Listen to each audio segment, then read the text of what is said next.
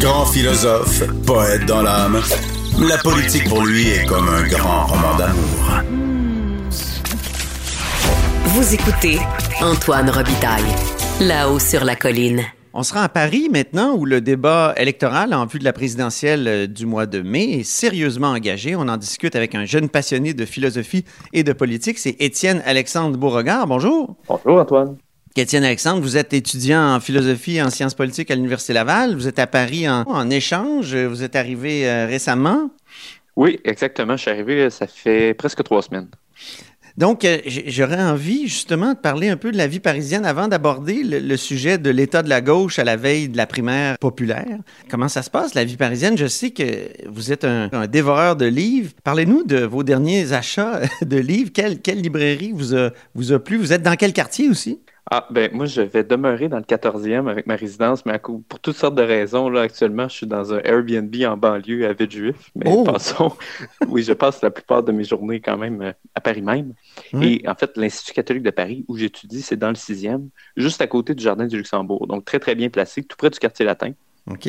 Fait qu'effectivement, j'ai pu faire le tour des librairies qu'il y avait dans le coin, mais il y en a tellement. Juste sur la rue des écoles, là, où il y a la Sorbonne et tout ça, il y en a presque une à chaque coin de rue. C'est assez impressionnant. Puis des librairies spécialisées en sciences humaines et tout, ce qui parle vraiment euh, à l'amateur de philosophie et de sciences politiques en moi. C'est le nirvana pour vous. Votre dernier achat? Ah oui, totalement.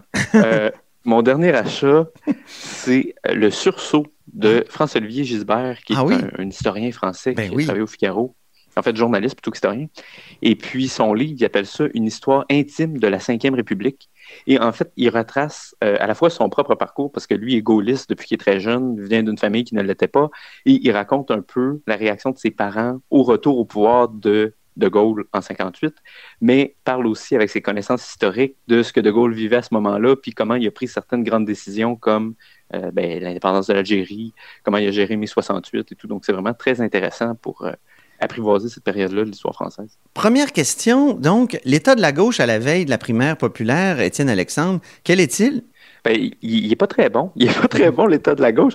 Euh, je veux juste faire un, petit détour par euh, le président Macron, qui est quand même l'acteur euh, incontournable de la présidentielle, n'est-ce pas, en tant que président? Mais ben oui. la particularité avec le président Macron, c'est que même s'il trône dans les sondages, toujours autour de 25 pour nous, avec nos standards québécois, c'est pas très haut, mais pour les Français, c'est très haut parce qu'on se rappelle qu'il faut se qualifier pour le second tour. Donc 25% c'est une qualification assurée.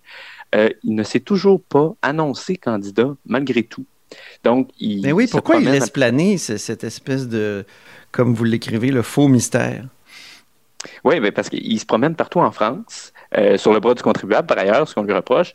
Il rencontre les gens, rencontre les enfants dans les écoles, va voir les fermiers et tout, mais il dit je vais annoncer ma décision en temps voulu. J'ai pas encore fini mon travail de président. Je vais l'exercer jusqu'au bout. Et donc, bien sûr, euh, il y a une grogne du côté de l'opposition qui voudrait le voir se déclarer plus rapidement.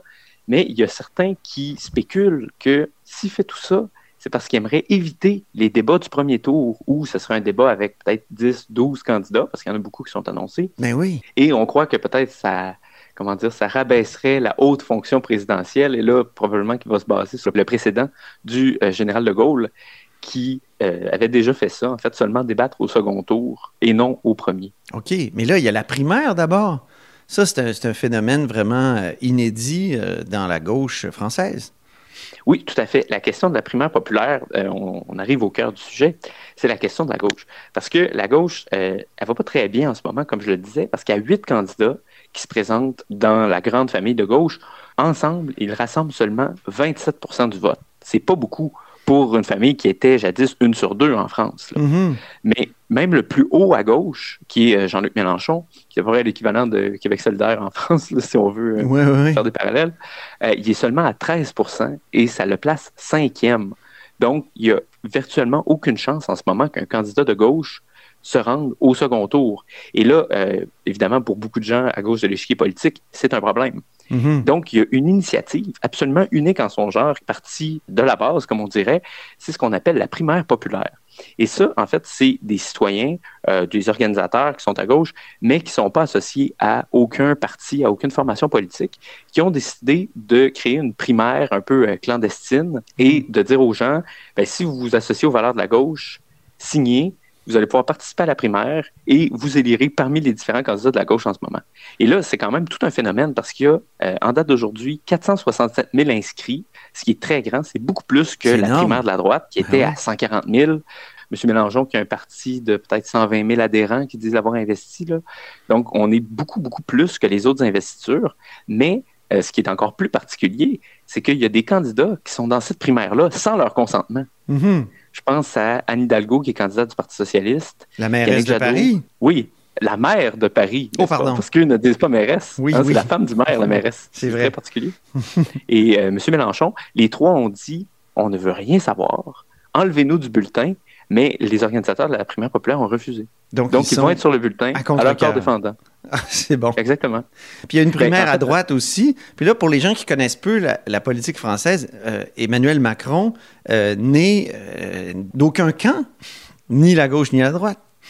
Oui, il est un peu, un peu inqualifiable par rapport à l'axe gauche-droite, mais il faut savoir, c'est un ancien ministre du Parti socialiste, il était Oui. ministre sous François Hollande, mais c'est sûr qu'il occupe une espèce de position centriste, mais qui parle quand même à certains affects progressistes, hein, parce qu'il défend beaucoup l'adhésion à l'Union européenne et euh, plutôt frileux à l'idée de contrôler l'immigration, qui est évidemment une grande demande à droite. Donc, probablement qu'il il attire certains sympathisants de gauche, on s'entend que dans un second tour, entre lui et euh, Valérie Pécresse, qui est la candidate du centre-droit, Marine Le Pen, qui est candidate du Rassemblement national, ou Éric Zemmour, c'est clair que les votes de gauche vont se reporter naturellement sur M. Macron. Vous avez parlé, Étienne Alexandre, de François Hollande. François Hollande, l'ancien président, qui a eu pour ministre, comme vous l'avez dit, Emmanuel Macron, mais euh, il s'en mêle, il pourrait peut-être être candidat ou quoi? Mais ça, c'est vraiment, c'était une nouvelle absolument inattendue qui est sortie cette semaine, qui en a fait sourire beaucoup. M. Hollande visitait un lycée, donc pour moi, notre équivalent du cégep, et euh, il y a eu des questions qui viennent de l'assistance, bien sûr, sous l'œil des médias, et quelqu'un lui a demandé, mais vous, M. Hollande, ne voudriez-vous pas être candidat? Parce qu'on se rappelle que euh, Hollande, suite à son impopularité en fin de mandat, n'avait même pas osé se représenter pour un second. Oui. Et là, il a répondu Je ne suis pas candidat pour l'instant. Et il ajoute Comme ça va pas bien, sous-entendant à gauche, c'est vrai qu'on pourrait se dire Est-ce qu'une candidature de plus serait utile Il dit Je ne sais pas, je ne pense pas d'ailleurs. Ah, Mais il sous-entend qu'il est en réflexion. c'est ça. Il aurait pu dire non. Il aurait pu fermer la porte carrément. Ça a dû créer tout un boucan à gauche. Eh oui, tout à fait. Anne Hidalgo, qui est la candidate investie du Parti socialiste, donc du parti de M. Hollande, a dit Mhm. Ah, il blague, il n'a pas l'intention de le faire et tout. Mais il- lui a dit qu'il prendrait la parole à la mi-février, donc après le dévoilement des résultats de la primaire populaire. Mhm. Et là, la question, c'est ben, qu'est-ce qu'il va dire à ce moment-là? Parce qu'on ne le sait pas vraiment? Les chances qu'il soit candidat sont très minces, pour ne pas dire nulles. Là, tout son entourage le dément. Mais euh, il y en a qui disent qu'il endosserait une espèce de rôle de sage pour appeler un rassemblement à gauche, peut-être en faveur de l'éventuel vainqueur de la primaire, sait-on jamais. Ah oui. Mais cette primaire populaire, pour y revenir, est-ce qu'elle va être euh, exécutoire d'une certaine façon? Est-ce que tout le monde va s'y plier? Ou si- s'il y a des candidats qui sont réfractaires, ils peuvent quand même pas être, euh, euh, comment dire, là, euh, ou gagner contre leur gré? On pense à Mélenchon. tout à fait. Vous avez complètement raison, Antoine. Euh, en, en fait, c'est un peu, c'est un peu le vide juridique, là, c'est-à-dire que c'est pas exécutoire de rien du tout. Il y a quelques candidatures qui ont dit explicitement, moi, je vais me plier aux résultats. Je pense notamment à Mme Christiane Taubira, qui était garde des Sceaux, donc ministre de la Justice dans le gouvernement de François Hollande. Et elle, quand elle a annoncé sa candidature, plus récemment, elle disait si je me présente, c'est pour rassembler à gauche. Donc, c'est quand même cohérent que si la primaire dit qu'elle n'est pas en mesure de rassembler, elle quitte.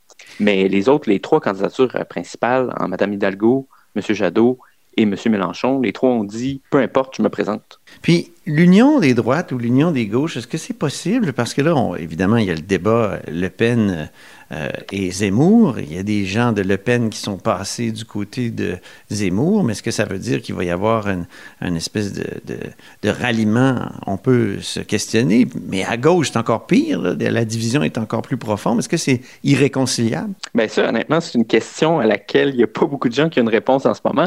À droite, on voit qu'il y a quand même une espèce de corpus d'idées cohérent qui se défend à la fois chez LR, ORN et chez Zemmour dans des, disons, dans des Ouais. variantes plus ou moins radical, mais à gauche, en fait, toutes les questions qui font l'unité de la droite aujourd'hui, c'est-à-dire toutes les questions nationales, sociales, culturelles, c'est ce qui cause toute la discorde à gauche.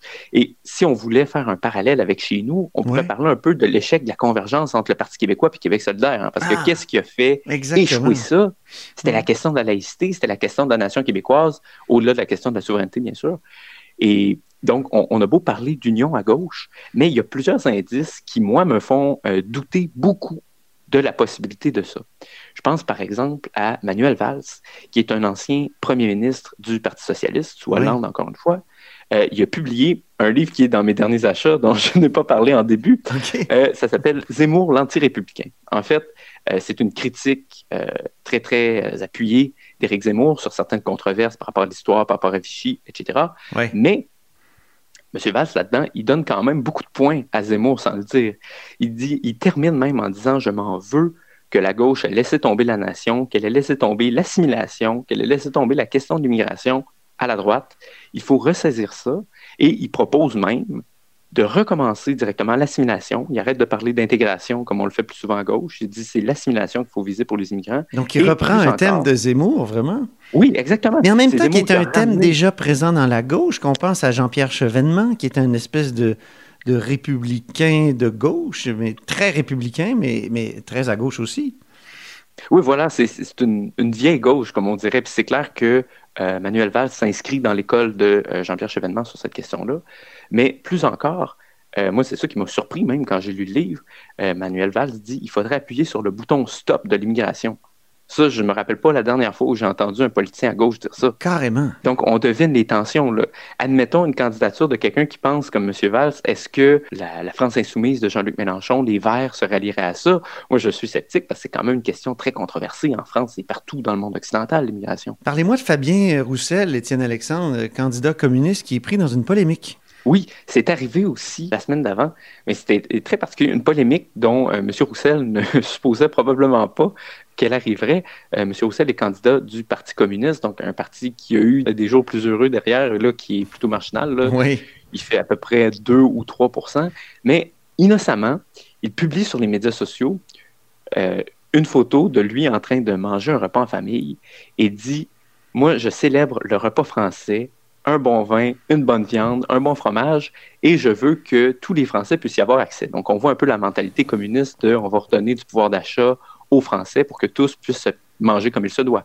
Mais ça a été interprété par certains très à gauche comme et je cite parce que c'est très drôle, euh, il y a quelqu'un qui a répondu ça sur Twitter, il a dit c'est un appel du pied à la droite identitaire. Pourquoi? Parce qu'il défend quelque chose comme une espèce d'identité française qui serait en fait structurée autour du repas ici. Et un communiste euh, zémourien. Oui, oui, exactement. Et il y a même euh, Sandrine Rousseau qui est probablement la, politicienne la plus woke, si on peut dire, sans en France? causer de polémique. Là. Ah oui, tout à fait, qui a perdu la primaire des Verts. Elle a répondu indigné à M. Roussel en lui disant le plat préféré des Français, c'est le couscous. Évidemment, on voit la, ah connotation culturelle là-dedans en disant là, vous, voulez faire de la polémique justement en parlant de vin, de fromage puis de viande, mais ce n'est plus ça la France aujourd'hui.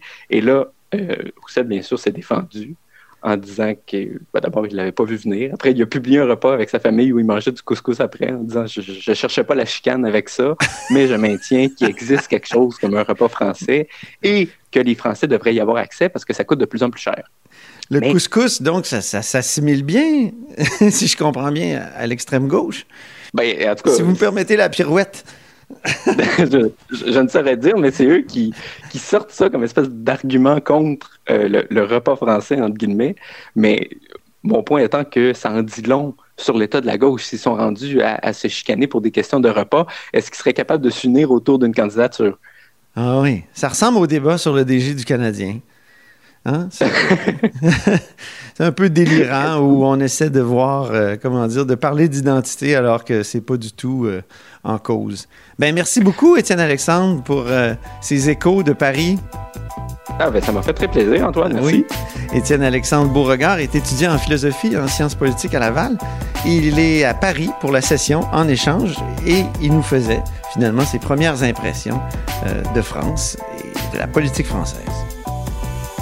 Et c'est ainsi que se termine La hausse sur la colline en ce jeudi.